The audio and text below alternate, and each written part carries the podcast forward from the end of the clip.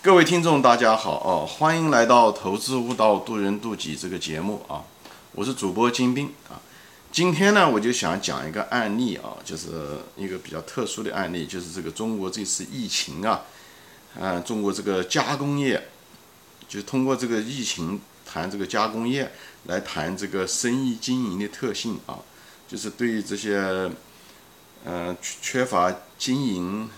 嗯经验的。这些投资者啊，就是用这个案例来谈到这个经营的各个方面和这个投资和金融投资之间的关系啊，这样子的话，给大家有个比较立体的一个概念啊。我们会从这个谈到各种各样的毛利润啊、净资产收益率啊、存货啊、应收啊、固定资产啊，我们讲到这各个方面，有谈这个这个加工业啊，这个。呃，外销加工业这个行业确实这个，嗯，它的生意特性啊。那么这个加工业呢，就是我们都知道，它没有什么太多的技术含量，对不对？它就是又没有定价权，外外单来了，然后对吧？它呃，就是定一个价格，对吧？基本上是外商定一个价格，啊，给的利润是很低的。为什么呢？因为它没有什么设计，也是人家的。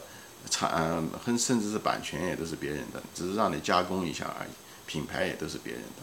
所以它没有定价权，所以它的一个利润就毛利率就很难提高，对不对？以后又没有什么，它本身在技术上又没有什么差异化，因为你这家不做，换一家，你个别厂家也可以做，所以它又没有什么差异化，对不对？以后进入门槛又很低，哪一家哪一个老板租个厂房雇雇一些工人，搞一些机器就可以做，所以。呃，进入门槛很低，因为进入门槛很低，最后的结果是什么呢？就是竞争过度，啊，竞争过度，所以这些什么没有定价权，又没有差异化，啊，就是进入门槛低导致的这个竞争过度，都会导致一个是最重要的一个东西是什么呢？毛利率非常非常低，就是这个这个企业的毛利率很低，啊，那么我们知道，我们分析过净资产收益率，对不对？净资产收益率是衡量一个企业的盈利能力或者给这个企业估值的一个最主要的一个。呃呃，一个指标，那么，嗯，他用杜邦分析把它分解，净资产收益率分成三个，对不对？一个是利润率，一个是规，就是周转率，也就是所谓的规模，还有一个就是金融杠杆，对不对？那么，那你看这个毛利率最重要的一个东西，你看这个加工企业这个就不行，所以它没有办法，它融资呢，其实你知道国内的这个融资，这个小企业的融资，那银行都不愿意借钱，一个风险很大啊。嗯，以后又不是国家的一个主要的方面，所以他们融资，呃，杠杆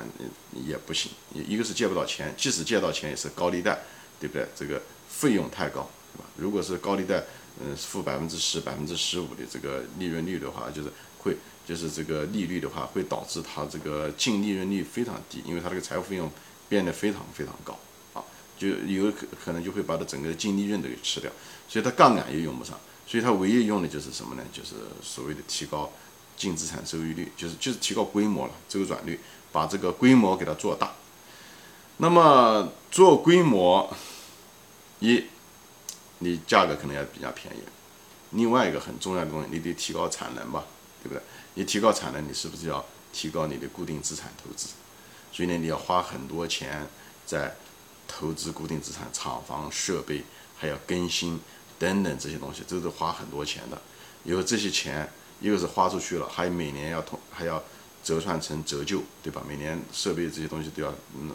过时啊，或者是损耗啊等等这种折旧，所以这个固定资产的折旧成本也很高，对不对？所以就是导致了就是啊这个企业的这个毛利率就一直上不去，就是呃一个没有提价权，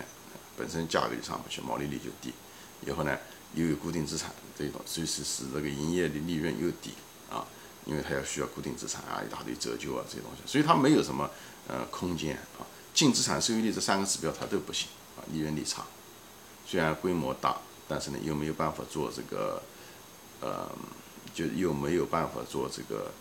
杠杆，因为借钱不好借，要借的话又很高。所以它唯一的就是规模，而规模呢又有一个成本在里面，就是固定投资，以后还要减值，因为呃它这种东西更新也很快，工业更新也很快，好吧？其实这些所有的东西，还有另外一个就是成本中有很大的一个就是工人的工资一直在上升，前十多年前还好一点，现在这个嗯，工资一直在上升。工资什么原因上升呢？大家都知道什么原因？一个就是中国人口老龄化越来越厉害，所以呢，这个呃是就是年轻人越来越少，所以嗯劳动供给少，所以他要求工资也高，对吧？第二个就是房地产，就是这个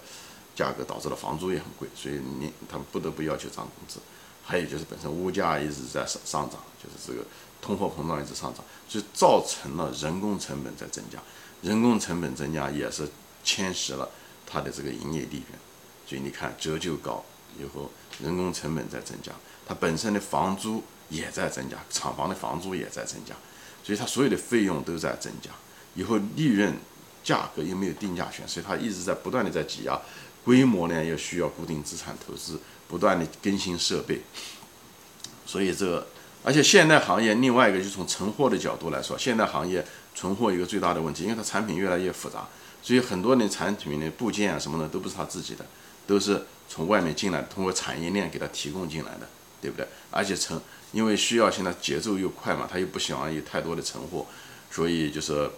呃，存货备的比较少。那么像发现疫情的时候就很麻烦。所以你看一个东西，它越复杂，它部件越多，对不对？做一个东西，比方说做一个这个遥控器吧，这遥控器里面可能就有那么将近八九十个这种零部件，对不对？那么只要有一个零部件不到位，它这个遥控器就做不出来。它只要做不出来，它只有在等等，它生产线就得等，它得付工人工资，那设备是在呃闲置着，对不对？而且付这些嗯厂房的一嗯嗯钱，对不对？嗯，也还得要付贷款。你看，所以这个疫情导致了，就是平时的时候都还好，对不对？它这个呃物流啊，各个方面啊，呃，所以产业链很重要，就在这，它东西很容易到。如果是在别的国家，很可能就海关啊这些东西都会导致它这个这个环节会出问题。所以这个一个国家的一个呃产业链啊非常重要。所以中国的这几十年改革开放做成了产业链，是中国的一个最大的一个竞争优势。那这种竞争优势在这个在这个。呃，疫情中的时候就遇到了考验。我前面讲的，有一百个零件，只要一个零件不到就不行。那就说，它不是讲不到的问题，OK，最主要你送不了货，只是另外就带来了一堆成本，是前面讲过的，对不对？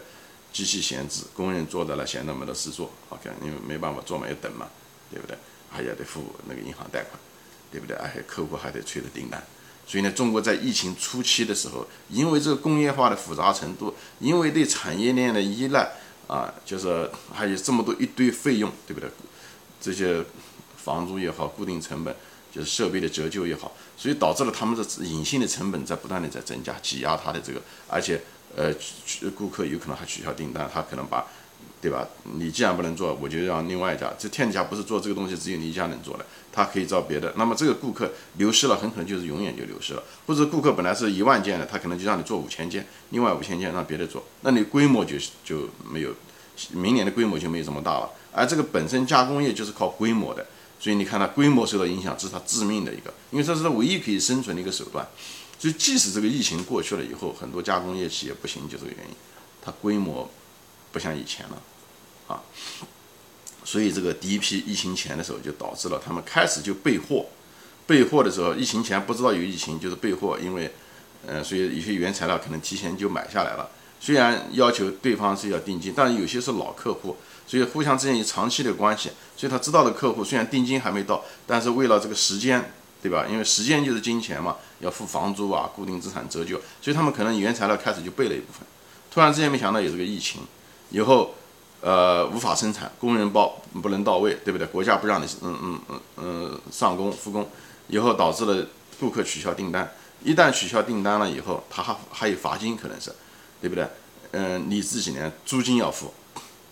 那些备货的那些东西，那些存货都得要减值，因为没用了嘛，没办法生产，因为生产产产品人家不要，所以又是这个存货要减值，嗯，以后租金对不对？而且折旧还在固定资产折旧，这些设备还在时间的流失还在不断的在折旧，所以这些大量的费用给这个这是第一波冲击波给了这些加工业，对不对？疫情之后，国外又发生疫情，对不对？所以呢，这时候呢又出现了很多费用。首先，国家要求复工，所以呢你要得付工人的工资，但是却没有订单，厂房的租金还得要付，对不对？呃，以后你本来人家要嗯你要销售出的东西，很可能人家就取消了订单，或者是你运过去人家不付钱，一堆应收账款，所以存货减值，呃，工人的费用也在增加，这是第二波。你看应收账款也在增加，呃，租金还得要付，因为你既然复工了嘛，那那房东就说，那你也得付房租，对不对？所以这些费用又在增加，所以是复工的时候带来的费用其实更大，这又是第二波冲击。所以很多公司最后就扛不住，就在这。本身这个行业的生意特性就是利润薄，以后本来是靠规模，呃，但是规模有很多固定资产投资折旧很多费用，以后呢现在订单又减少，所以这个规模又在缩小。本身就无法用杠杆，因为银行不支持。OK，银行你觉得他们风险很大啊，所以呢本身要不然就是利润很高，所以你看净资产收益率这三个杠杆。他们都没有一个能够顶得起来的，最后等待他们的就是破产。就大多数企业，一般情况下都扛不住，就等待他们的都是破产，不是都破产，但是大多数企业都破产。当然了，等这一情疫情过后的时候，我相信这个整个产业链就像他们说的要重新重组，有些产业就可能人家客户海外的客户可能就把订单就放到，至少有一部分的订单放到国外，就是别的国家去了，越南啊。呃，叫什么孟加拉国啊、马来西亚这些地方去了，所以规模是对中国是一个很大的一个冲击。本身利润就薄，规模再小，撑不住，覆盖不住它的固定资产投资的这些固定成本，呃，还有租金，那么很多企业就会倒闭，撑不住。他们本来利润就非常非常薄，非常非常薄，这样的话一跌下来，而且长期看不到好，因为产业链被有部分被侵蚀掉了，所以这个产业链建起来就很花很多时间。丢掉了以后，你想再拿回来，那是很难很难的事，大多数企业都撑不住，所以这就是为什么中国面临的这个加工企业很多的问题在这。当然了，对有些企业好的企业、优质的企业可能更是好事情，对不对？一个它，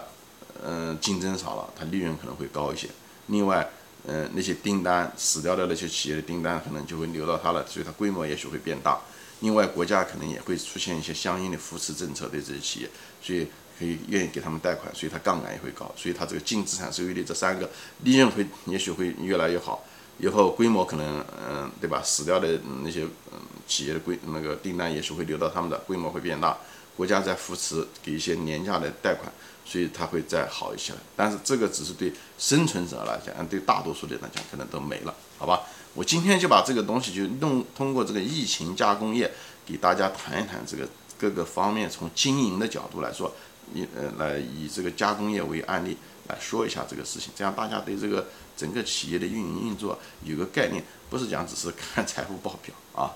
好，今天就说到这里啊，我们下次再见，欢迎转发。